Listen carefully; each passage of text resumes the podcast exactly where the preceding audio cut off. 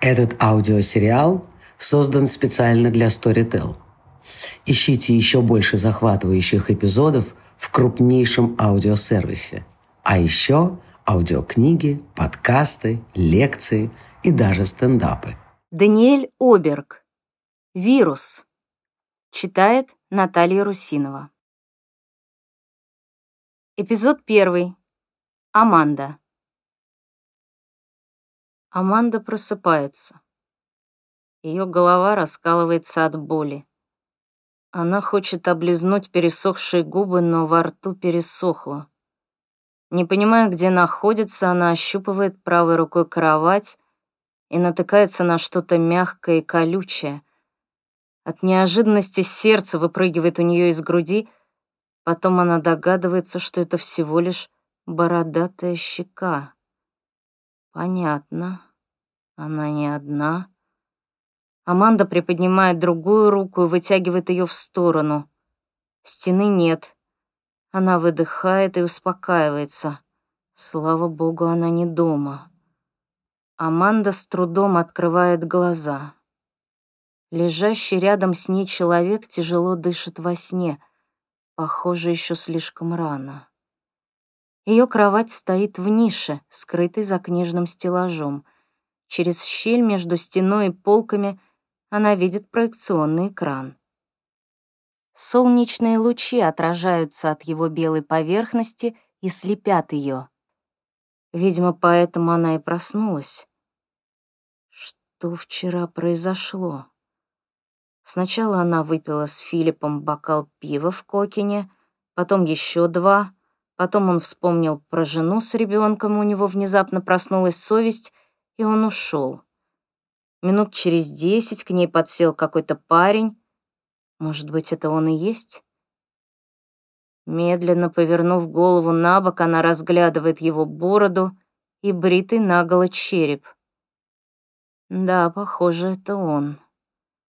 Аманда вспоминает пару выпитых коктейлей, глупую фразу «нет, мне пора домой», за которой последовал еще один коктейль и поездка на такси. Да, она точно уехала на такси. Вопрос только куда? Если не на восток, то куда угодно, но только не Вестермальм.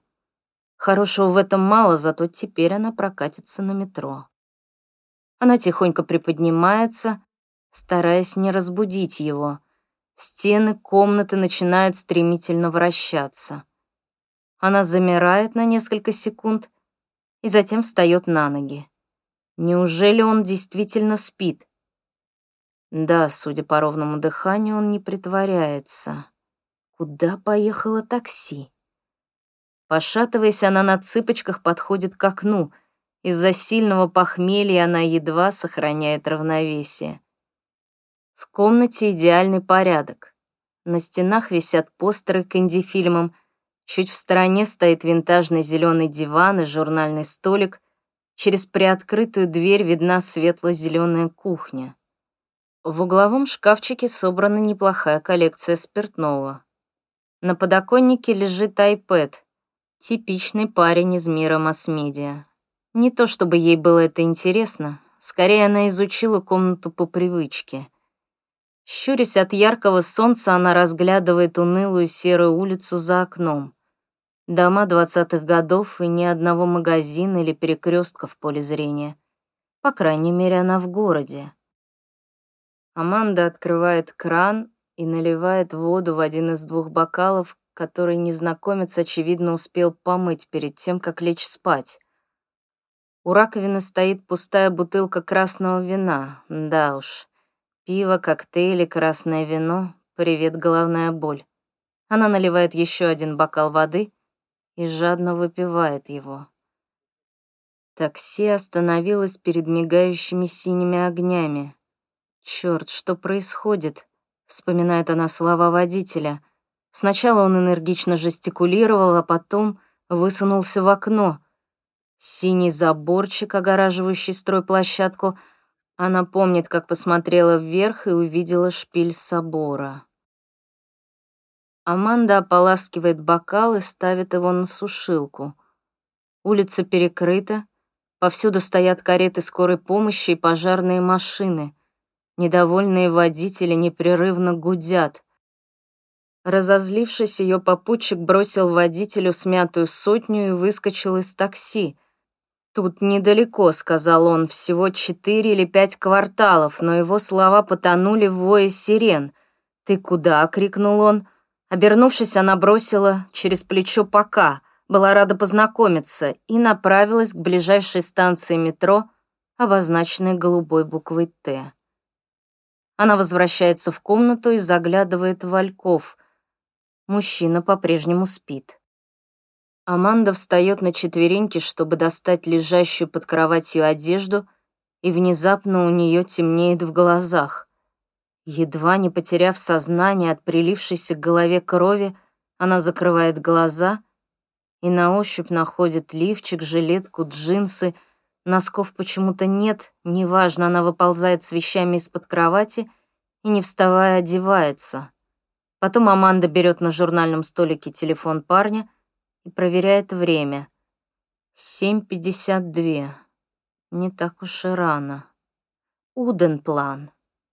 Она помнит, что зашла на станцию метро Уденплан со стороны церкви Густава Васса и стройплощадки. На эскалаторе она копалась в сумочке и... Твою мать! Она в панике хватает сумочку, лежащую на полу у входной двери, телефон. Последний раз Аманда проверяла его в такси. Затем появились синие огни полицейских мигалок, и машина резко затормозила. Что было дальше, она не помнит — Неужели она забыла его в машине? Она в панике побежала по эскалатору наверх и через пару минут выскочила на улицу, где уже успела собраться толпа зевак. Увы, такси уехало. Прощай, айфон.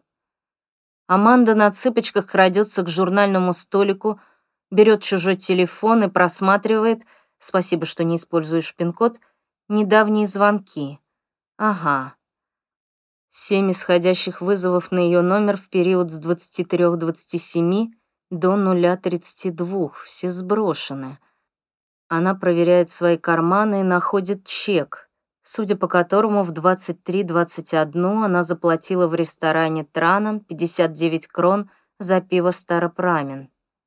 Аманда вспоминает, что догнала мужчину на улице и пригласила его в ресторан — там она заказала пиво и воспользовалась его телефоном, чтобы позвонить на свой номер. Она почему-то надеялась, что таксист возьмет трубку и вернет айфон. Что ж, хорошо, что она хотя бы сама заплатила за пиво. Аманда удаляет свой номер и надеется, что кроме имени мужчина больше про нее ничего не знает. Ее тошнит. Пора уходить. Мужчина начинает шевелиться. Аманда вздрагивает и роняет телефон на стол. «О, привет», — говорит он хриплым голосом. «Ты... Э, встала?» «Типа того», — быстро отвечает она и, не оборачиваясь, выходит в коридор. «Чёрт, как же мне хреново!» — стонет он. «Живот сильно болит». Кто бы сомневался. Язвительно отзывается Аманда, открывая входную дверь. «Пока». Она стремительно выскакивает на лестничную клетку, хлопает дверью и почти бегом спускается по лестнице. Выйдя на улицу, Аманда оглядывается по сторонам. Она не понимает, где находится, и начинает психовать. Она всегда бесится, когда чувствует себя беспомощной. Аманда доходит до ближайшего перекрестка и выясняет, что стоит на углу улиц Хага-Гаттон и Ванади-Веген. Значит, он не соврал. Она действительно всего в четырех-пяти кварталах от Уденплана и может поехать домой на метро. Судя по всему, они шли вчера этой же дорогой, только в обратном направлении. Яркое солнце светит Аманде прямо в глаза, пока она плетется по Ванади-Веген. Аманда вспотела, во рту пересохла. Дома ей придется долго отмокать в ванной, чтобы прийти в себя после бурной ночи. К счастью, на улице Аманде попадается только неодобрительно посмотревшая на нее старушка с собачкой, куда-то бегущий мужчина в деловом костюме. О боже, как же она хочет поскорее оказаться дома. Наконец Аманда сворачивает на Нортулсгаттен и идет по ней на юг в сторону метро. На площади Уден-план ни души. В конце июня все уезжают на каникулы или в отпуска, и город пустеет. Только на перекрестке Аманда видит трех человек, ожидающих зеленого сигнала светофора. Она останавливается рядом с ними и напряженно смотрит вперед, едва справляясь с очередным приступом тошноты. Загорается зеленый. Сделав глубокий вдох, Аманда переходит дорогу и, пройдя по тротуару вдоль уже такого знакомого синего ограждения, наконец оказывается перед входом в метро.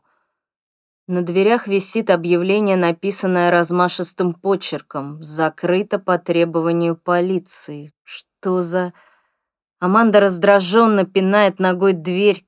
Как же хочется домой. Живот скрутило от боли, а голова буквально разрывается на части. Она разворачивается и идет к станции Родмансгаттен. Вряд ли она тоже не работает. Вероятно, закрытие метро как-то связано со вчерашними событиями, со всеми этими синими мигалками и воем сирен. Возможно, на стройке произошел несчастный случай. На следующем перекрестке, метрах в двадцати от Аманды, останавливается автобус. Он идет в другую сторону, к станции Санкт-Эриксплан. Но Аманде все равно, не раздумывая, она бежит к остановке и запрыгивает в автобус через заднюю дверь. От боли все темнеет перед глазами. Аманда сползает на ближайшее сиденье, надеясь, что водитель не заметил ее. У нее, конечно, есть немного наличных, но ими невозможно оплатить проезд, а купить билет с помощью СМС она не сможет, потому что потеряла телефон. Она решает, что безбилетный проезд — это не ее проблема — Автобус плавно катится по улице Уденгаттен. У парка Вассы Аманда замечает бездомного, лежащего под столиком закрытого кафе. Она выходит на остановке в конце парка и направляется к станции Санкт-Эриксплан. К счастью, она открыта. Аманда незаметно проскальзывает мимо контролера и идет к эскалатору. Следующий поезд будет через две минуты. Аманда прижимается лбом к облицованной плиткой колонне и наслаждается прохладой. Раздается звуковой сигнал, предупреждающий о прибытии поезда. Она занимает свободное место в душном вагоне и мечтает только о том, чтобы поскорее попасть домой. У нее снова сводит живот. Нет, только не здесь, не сейчас. За мгновение до отправления машинист делает объявление — по требованию полиции поезд следует без остановки на станции Уденплан. Следующая станция — Родмансгаттен. Двери закрываются и, плавно набирая ход, поезд уходит в сторону Уденплан. Несмотря на туман в голове, Аманда поворачивается к окну, чтобы увидеть, что происходит на злополучной станции — Поезд сбрасывает ход, и на плохо освещенной платформе Аманда успевает заметить полупустой пакет из супермаркета, из которого выкатились консервные банки и помидоры. Чуть дальше стоит чемодан. Она непрерывно крутит головой, чтобы не упустить ни одной детали. Интересно, кто это разбросал свои вещи и почему их до сих пор не убрали. В центре станции установлен огромный белый тент. Два мощных прожектора, скрытых за тентом, освещают путь на другой стороне платформы.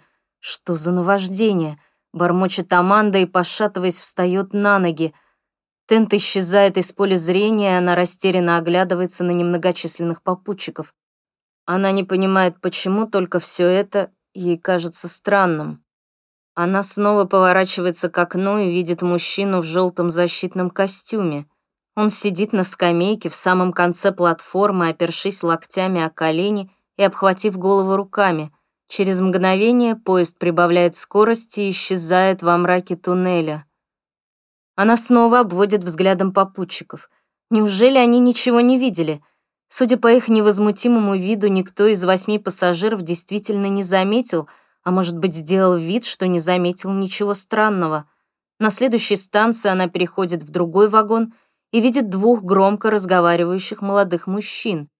Аманда подходит к ним ближе и слышит, как один говорит другому. «Вчера тут творилось что-то невероятное». Другой мужчина пожимает плечами и говорит. «Не знаю, ничего не слышал. Во сколько это было?» Первый также пожимает плечами и отвечает. «Около девяти вечера». Второй, отрицательно помотав головой, говорит. «Не, не видела. Что в газете пишут?» На этих словах первый мужчина хлопает друга по плечу и говорит «На следующий выходим». Аманда замечает у него в руке газету «Метро». Ну дела. Ей никогда не приходило в голову, что кому-то интересно читать эту газету. Аманда вздыхает и идет дальше по ходу движения поезда. Машинист резко тормозит, и она едва не падает на сидящего в конце вагона старика. Она ловит его взгляд и понимает, что ему тоже очень плохо. В вагоне невыносимо жарко и душно, похоже, сломался термостат. «Извините», — говорит Аманда. Тошнота снова подкатывает к горлу, и во рту появляется отвратительный привкус. Она прижимается к дверям и тихо шепчет «Быстрее, ну же!» Поезд выскакивает из туннеля и приближается к наземной станции. «Быстрее, пожалуйста!» Она умрет от стыда, если ее вытошнит прямо в поезде во вторник утром. Наконец поезд останавливается. Зажимая ладонями наполненный рвотной массой рот, Аманда выскакивает из вагона и, согнувшись пополам, бежит на другую сторону платформы. На самом краю она падает на колени, и ее сразу выворачивает наизнанку прямо на рельсы. Она долго содрогается, задыхаясь от непрекращающихся спазмов в желудке. Когда все заканчивается, она медленно встает и, не обращая внимания на косые взгляды, отходит в сторону. Раздается сигнал о приближении поезда. Собрав остатки сил, Аманда на трясущихся ногах заходит в вагон и падает на сиденье. До дома осталось совсем чуть-чуть. Аманда в полузабытии слышит объявление «Следующая станция Мария Торгет» и с трудом, раскрыв глаза, поднимается. Держась за поручень, она пробирается к дверям. Аманду снова тошнит, и она в отчаянии шепчет «Ну же, скорее!» Поезд останавливается, и она вываливается из вагона. Свежий ветерок на платформе не приносит ей облегчения. Шатаясь из стороны в сторону, она ковыляет к эскалатору, он почему-то не двигается. У Аманды нет сил подниматься пешком, однако внезапно эскалатор оживает — приходит в движение. Аманда садится на прорезиненную ступеньку и замечает на груди темное пятно. Неужели она так сильно вспотела? Что происходит? Почему так сильно скрутила живот? Она медленно сходит с эскалатора и сильно ударяется обо что-то левой ногой. Она закрывает глаза и, стараясь не думать о боли, плетется на выход вдоль стены, чтобы не упасть и ни с кем не столкнуться. Кое-как она выходит на улицу, где ее сразу чуть не сбивает с ног бородатый скейтбордист в одетой задом наперед бейсболке. «Осторожней!» — кричит он. Аманда едва сдерживается, чтобы не пнуть его ногой. К счастью, кафе на углу дома закрыто, а значит, ей не придется из вежливости болтать с соседями. Аманда подходит к своему подъезду и видит большой грузовик, припаркованный на тротуаре. Двое крепких молодых людей устанавливает на ступеньках рампу, а третий тем временем выгружает из кузова коробки. Он делает это настолько театрально, что один из первых двух мужчин начинает его подкалывать. «Хорош дуться! Подумай лучше, как ты в одиночку потащишь по лестнице пианино. Я сомневаюсь, что оно влезет в лифт». Аманда не выдерживает и, кривясь от боли, с удивлением спрашивает. «Пианино?» Другой мужчина заканчивает монтировать рампу и оборачивается. «Ага, здоровая зараза, оно еще в кузове. Мы всегда оставляем самое вкусное на десерт», отвечает он с улыбкой. «Какой этаж?» спрашивает Аманда. «Четвертый. Вы тоже на нем живете?» Она вздыхает. На третьем, но это не намного ближе. Аманда улыбается и, вяло махнув им на прощание рукой, заходит в подъезд. В лифте она ищет ключи и одновременно старается не дышать, чтобы справиться с подступающей тошнотой. Наконец она выходит на своем этаже и трясущимися руками открывает замок. Аманда заходит в квартиру, захлопывает дверь и сбрасывает обувь. На кухне она наливает стакан воды и медленно опускается на пол рядом с холодильником. Крошечными глотками выпивает воду и обессиленная ложится на спину. Мысль о пианино почему-то не выходит у нее из головы. Аманда закрывает глаза и засыпает, как ей кажется, навсегда. Айрис. Айрис стоит за стойкой регистрации и заносит в базу возвращенные читателями книги, когда понимает, что происходит что-то странное. Аппарат сканирует штрих-коды, она складывает книги в тележку рядом со столом. Иногда на экране монитора выскакивают сообщения о просроченных платежах, и Айрис легким движением кликает по ним. На аккаунт читателей автоматически начисляется штраф, который им придется заплатить в следующий раз, когда они придут за новой книгой. Почти половина двенадцатого.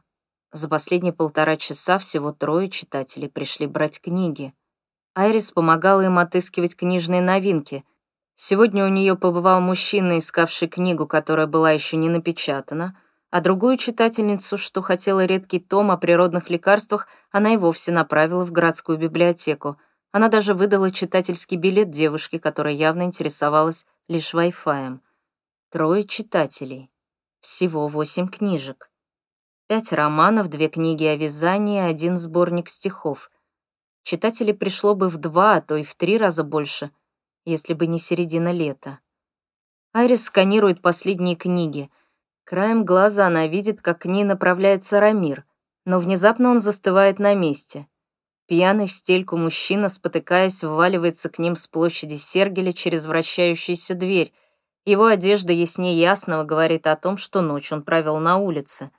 Пьяница, заметив, что охранник тоже вытаращился на него, выпрямляет спину и с беспечным видом направляется к туалетам.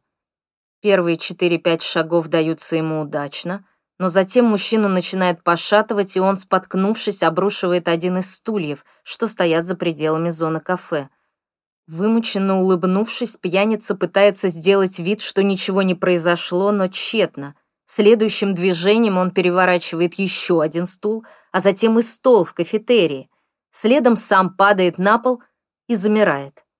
Рамир бросается к нему со всех ног, а по пятам за ним следует их коллега Сюзанна, которая наблюдала эту сцену, стоя поодаль. Что-то не так. За сегодня это их первый посетитель из тех, которых ноги не держат. «С вами все окей?» — спрашивает Рамир. Как правило, бомжи и пьяницы идут к ним нескончаемой вереницей. Выходящие на площадь Сергель двери библиотеки словно прямое приглашение для них. «Боюсь, мне нужно домой», Лотта, одна из библиотекарей, появляется у Айрис за спиной. «Мне что-то нехорошо». «О, что здесь произошло?» — спрашивает она, уставившись на сцену в фойе библиотеки.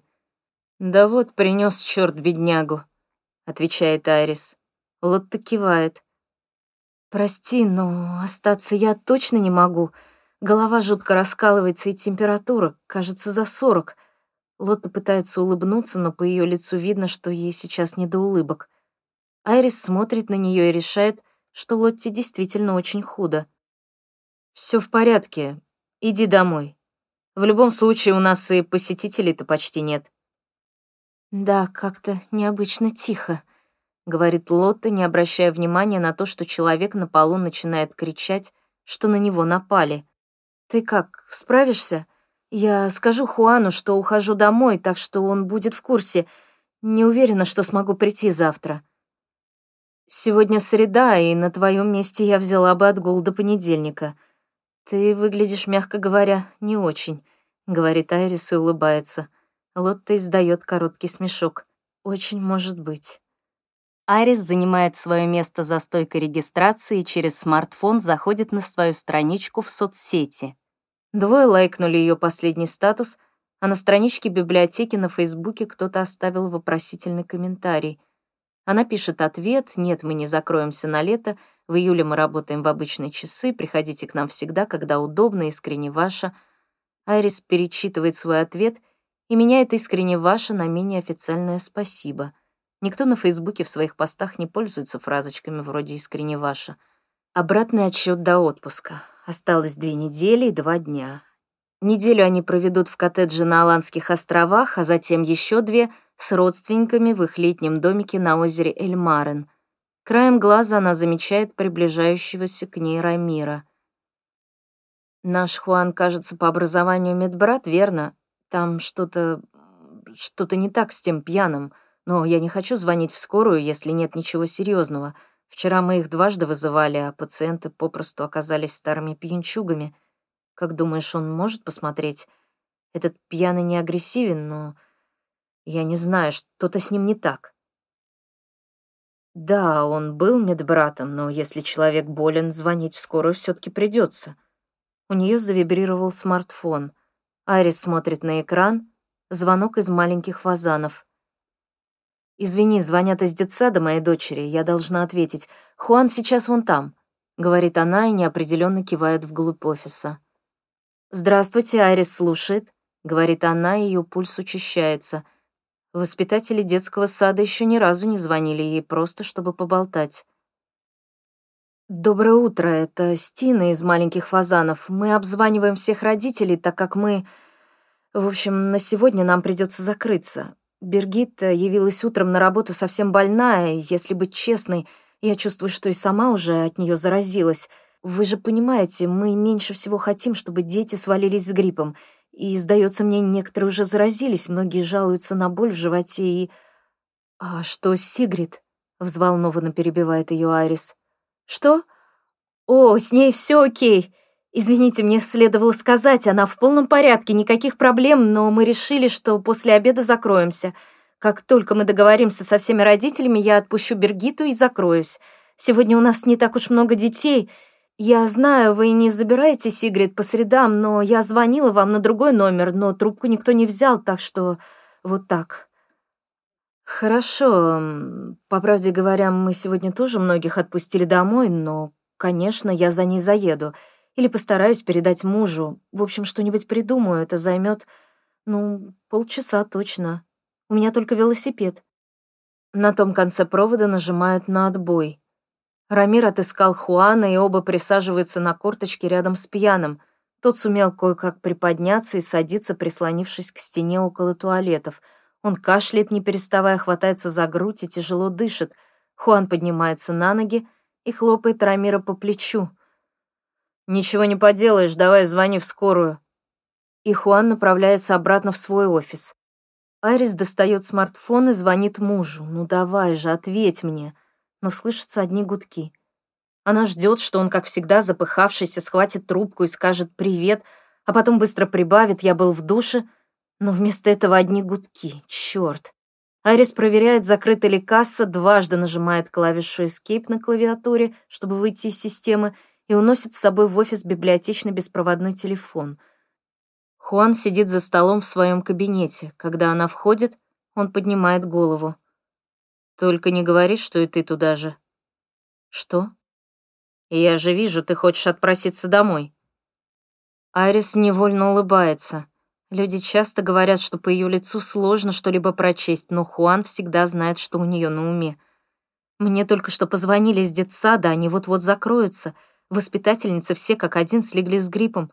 Только что звонили. А твой муж не сможет ее забрать? Мы все пытались ему дозвониться, и я, и из детсада, но он не берет трубку. Хуан вздыхает и смотрит на часы, что висят на стене, без двадцати двенадцать. Кафе уже закрылось. Подожди пять минут, я куплю себе салат на втором этаже. Поем за стойкой регистрации. Семь минут спустя Айрис уже на мосту Норбро, по дороге в старый город. Она поворачивает налево к Скепсброну. Застежка шлема сильно давит ей на подбородок. Она так нервничала, что затянула ее слишком туго, и теперь ей кажется, что это удавка. Айрис едет в южном направлении, а в голове крутится только один вопрос. Почему? Почему он не взял трубку?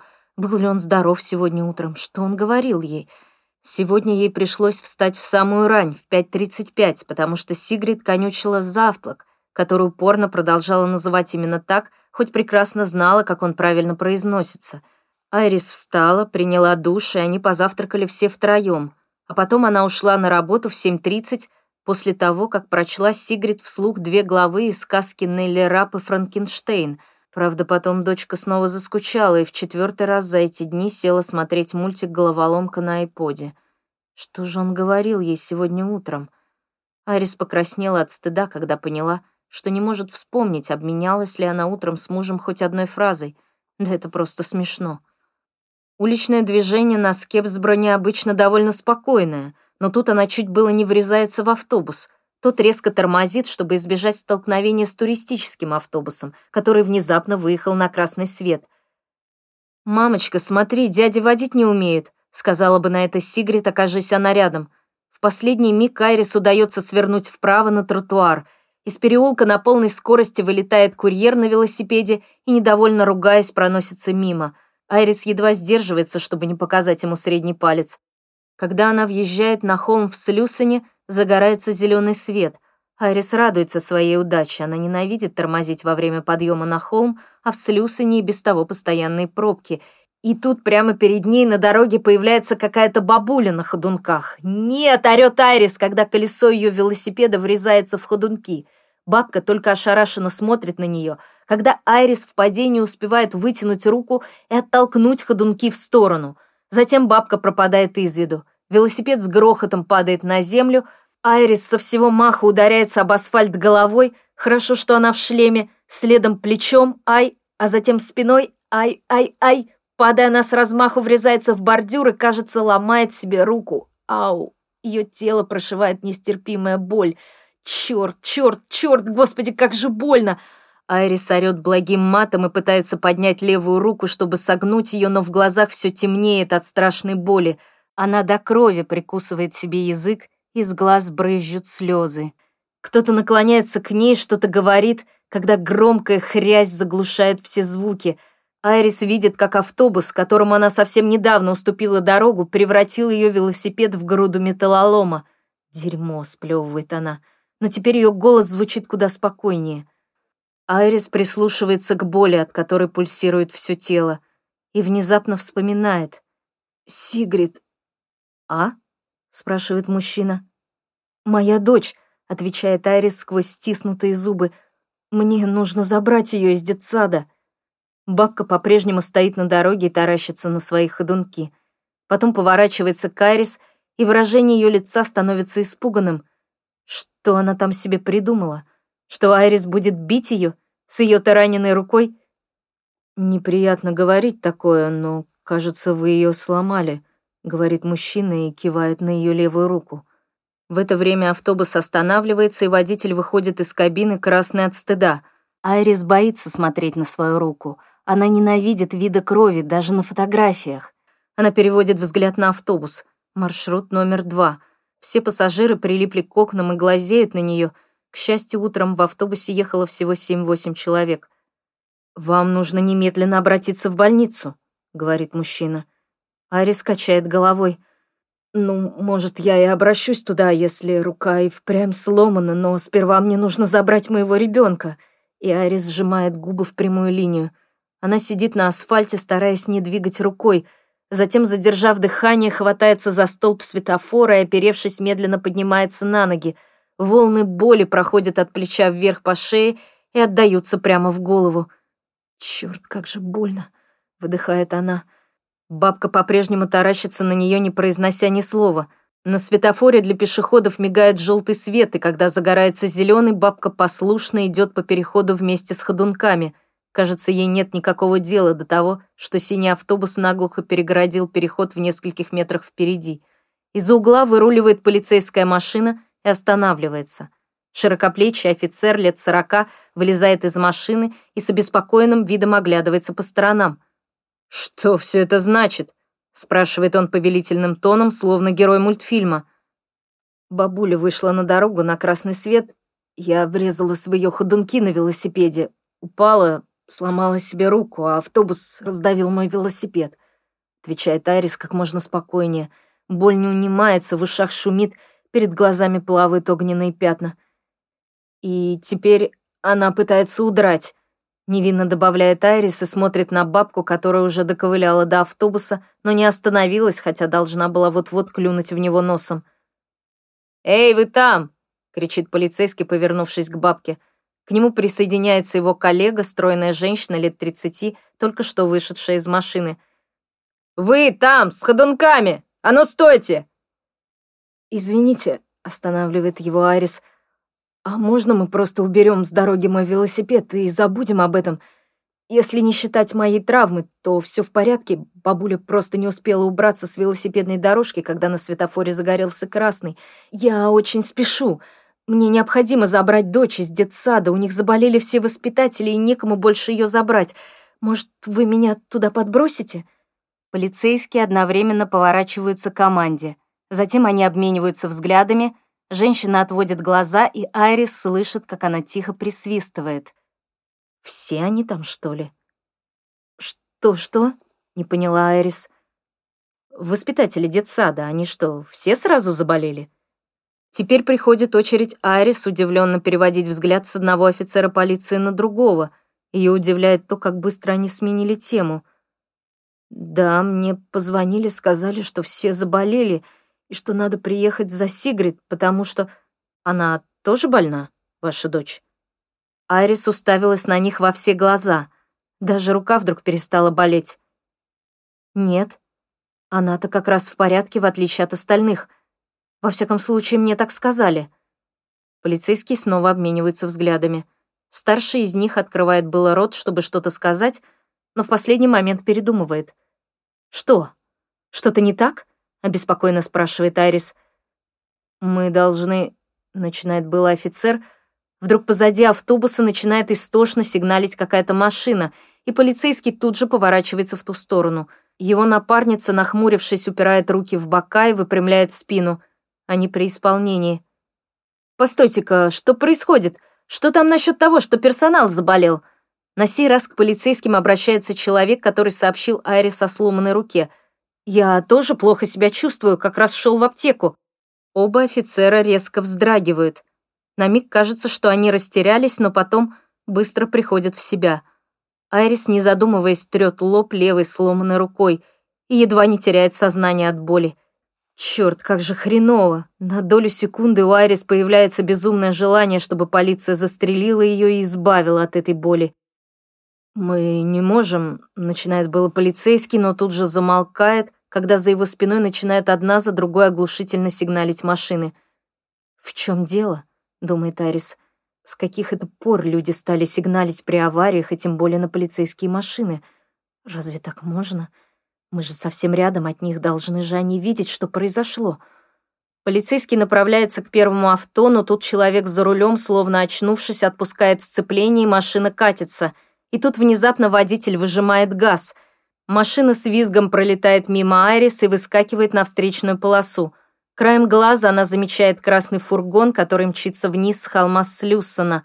Вот он поравнялся с автобусом, слышится визг тормозов, и через полсекунды – Машины врезаются друг в друга. Раздается оглушительный звук сминаемого металла, точь-в-точь, точь, как от алюминиевой банки, кинутой в перерабатывающую машинку, только в десятки раз громче.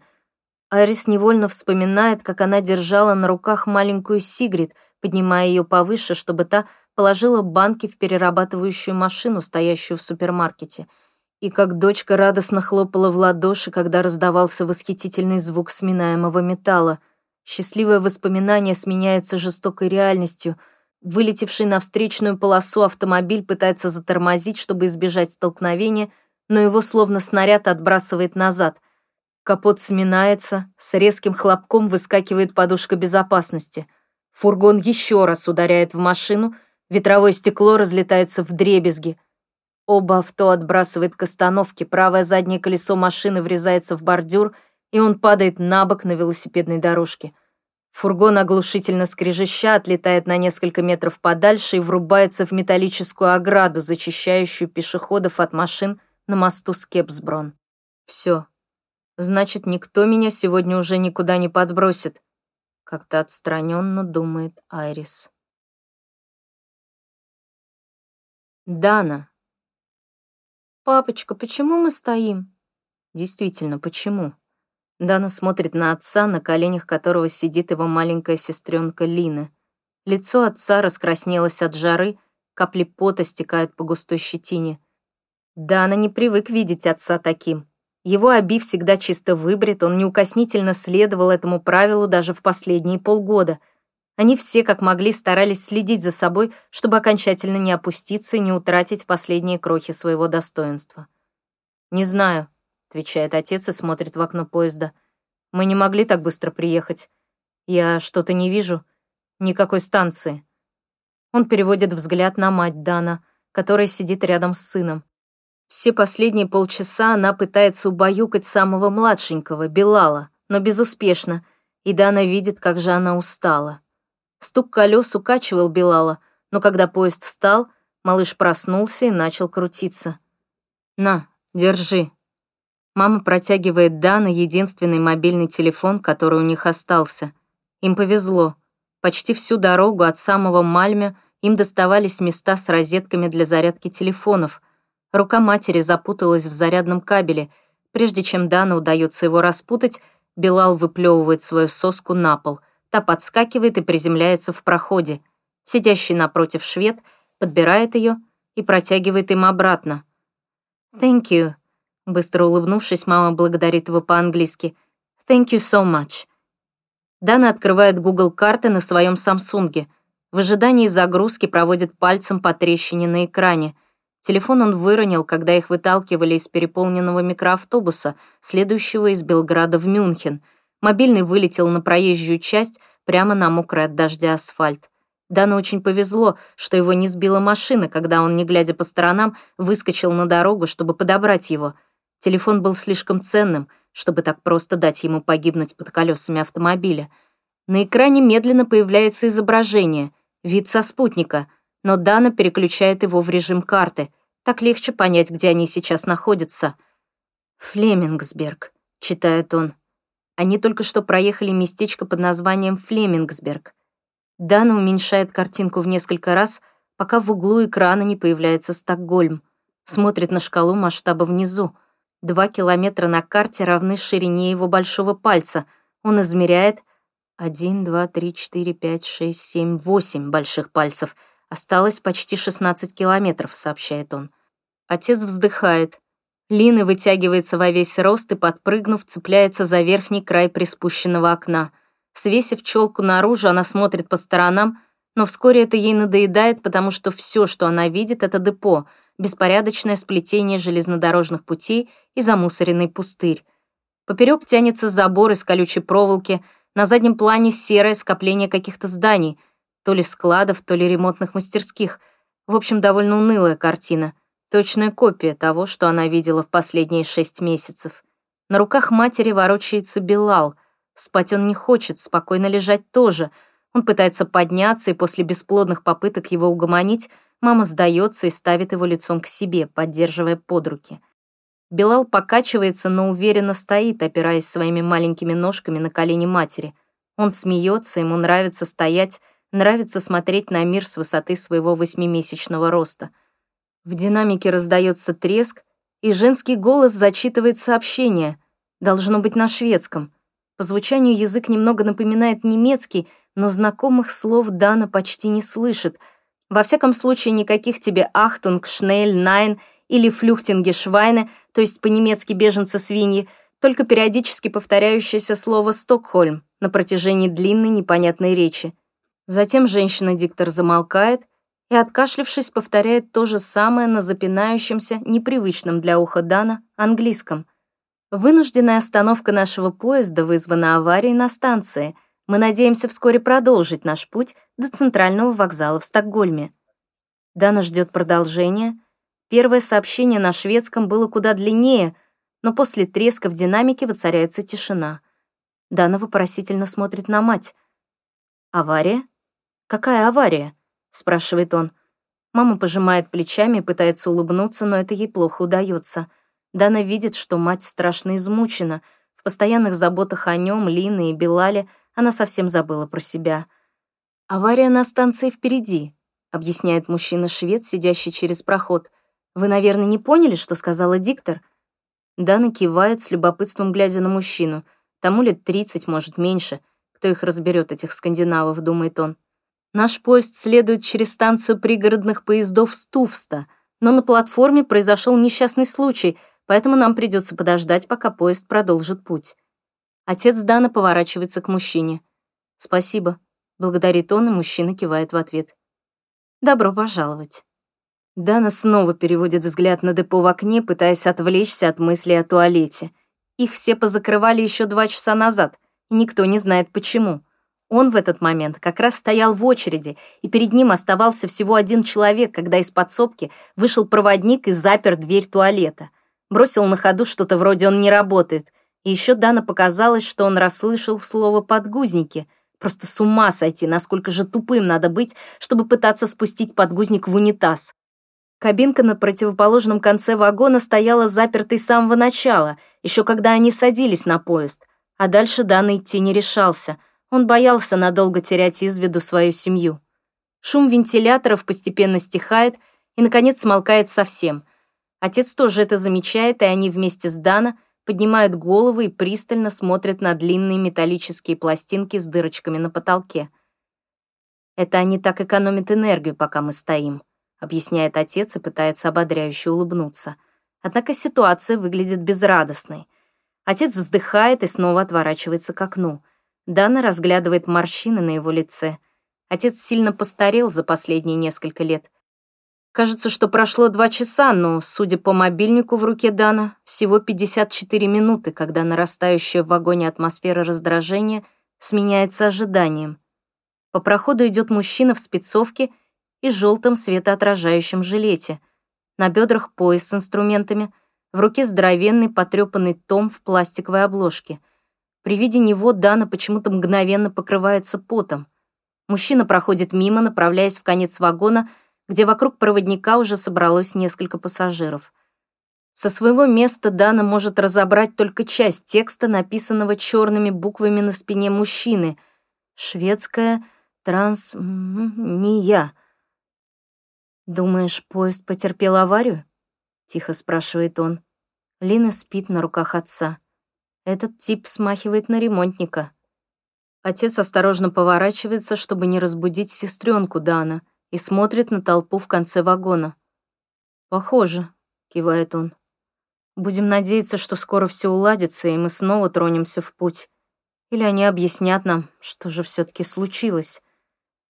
Дана кажется, что в бороде отца стало еще больше капель пота, чем раньше. После того, как вентиляторы выключили, температура в вагоне стала резко подниматься — Билал капризничает. Он устал стоять на маминых коленях, но спать все равно отказывается. Он хочет, чтобы его спустили на пол. Даже Дана не сидится на месте. Желание сходить в туалет из досадной помехи перерастает в острую необходимость. Он встает. «Пойду попробую найти работающий туалет», — говорит он. «А то я сейчас с ума сойду». Мама поднимает голову, в ее глазах читается беспокойство.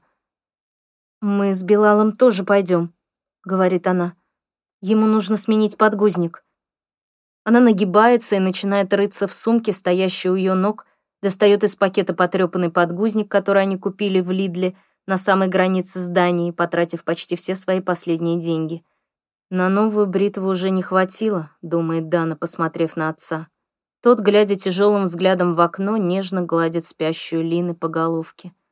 Дана с матерью встают и начинают движение по проходу — Дана идет первым, стараясь расчистить дорогу матери и младшему брату. Все места заняты, некоторые пассажиры даже стоят, и они с трудом продвигаются вперед. Дана слышит ворчание и вздохи, в вагоне жарко и почти нечем дышать. Навстречу им попадаются другие беженцы. У многих обтрепанный вид, и выглядят они куда хуже, чем Дана с семьей. Все-таки им повезло. Если бы не дедушкино состояние, вряд ли бы им удалось покинуть страну. Дана знает, что отец сначала хотел отказаться от этого наследства, пока нападки в адрес его жены не приняли угрожающий характер. Деньги помогли им избежать многих неприятностей, которые подстерегают почти всех беженцев, включая унижение от худших представителей клана перевозчиков, занимающихся транспортировкой людей. Многие пассажиры столпились в конце вагона, где проводник пытается успокоить краснолицего мужчину средних лет и европейской наружности — Тяжело, прерывисто дышит ремонтник в жилете. Из-за своей толщины он, должно быть, больше всех страдает от жары в вагоне, несмотря на то, что только что сел в поезд. Толстяк пытается утихомирить разволновавшегося мужчину с красным лицом, но тот даже слушать его не желает и продолжает пытаться открыть дверь тамбура, чтобы прорваться в другой вагон. «Простите», — говорит мама Дана, не делая никакого секрета из того, что у нее на руках ребенок. Наоборот — она поднимает его повыше, чтобы всем было видно. «Разрешите нам пройти, пожалуйста». Проводник и мужчина в желтом жилете почти одновременно поворачиваются к ней. Проводник окидывает ее взглядом, желая понять, заслуживает ли она его внимания, но, заметив малыша на ее руках, принимает какое-то решение.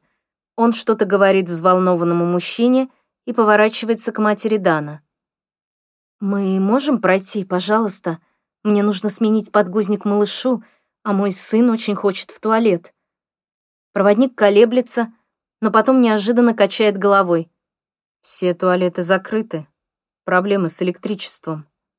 От слов проводника живот у Дана сводит судорогой. Но ему действительно очень нужно. Мама изо всех сил пытается держаться уверенно. Она смотрит в окно, вечернее солнце отражается в нагретых за день рельсах.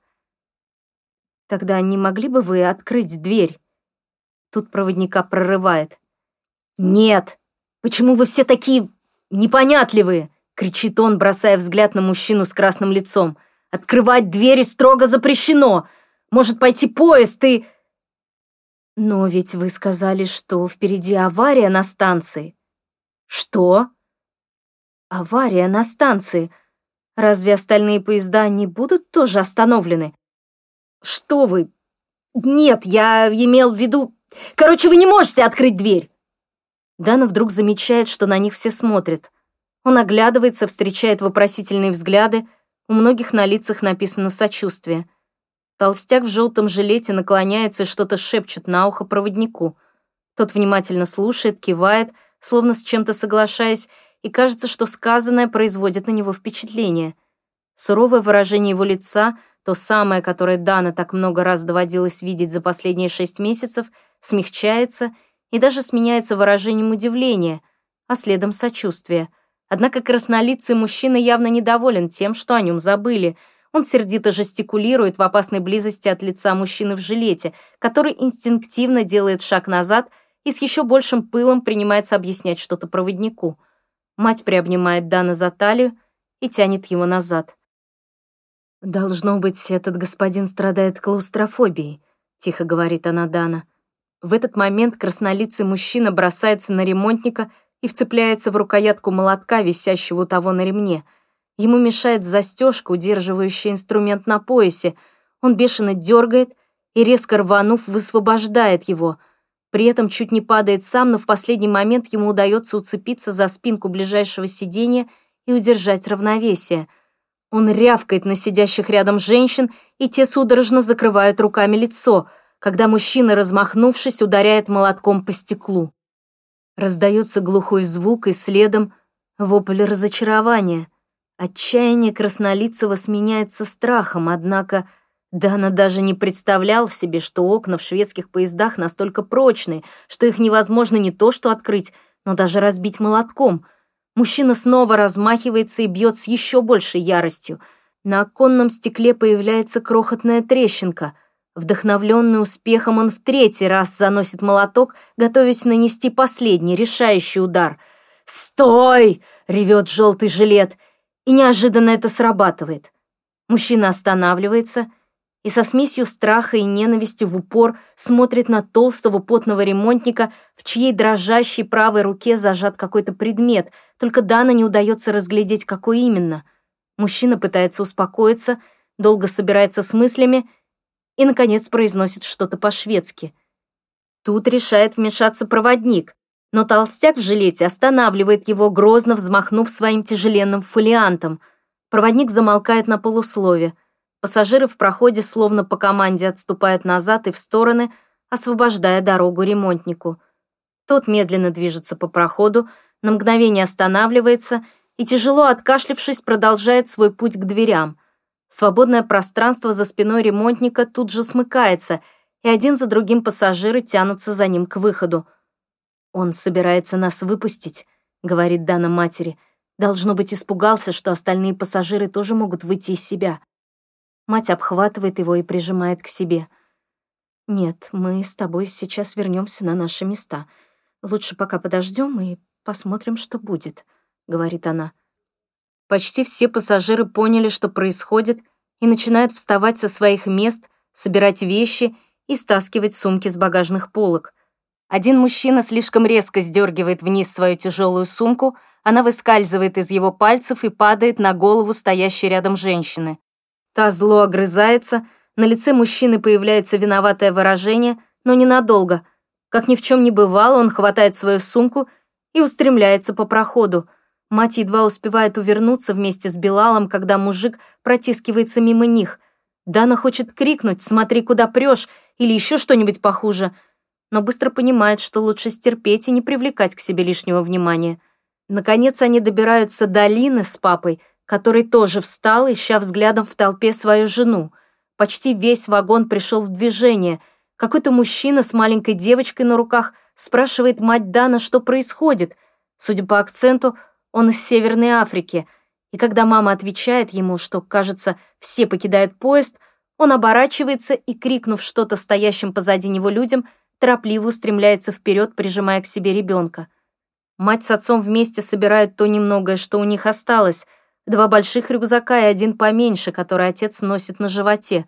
В нем самые ценные вещи, за исключением паспортов и денег, которые, в свою очередь, лежат в крепком пластиковом пакете в переднем кармане отцовских джинсов. «Мы подождем», — говорит мама Дана. «Пусть сначала сойдут другие. Они не закроют двери, пока все не выйдут. И посмотрим, куда пойдут остальные. Не верится, что нам так просто дадут разгуливать по путям. Отец кивает и остается на месте с Линой на руках. «Дана, мобильный у тебя?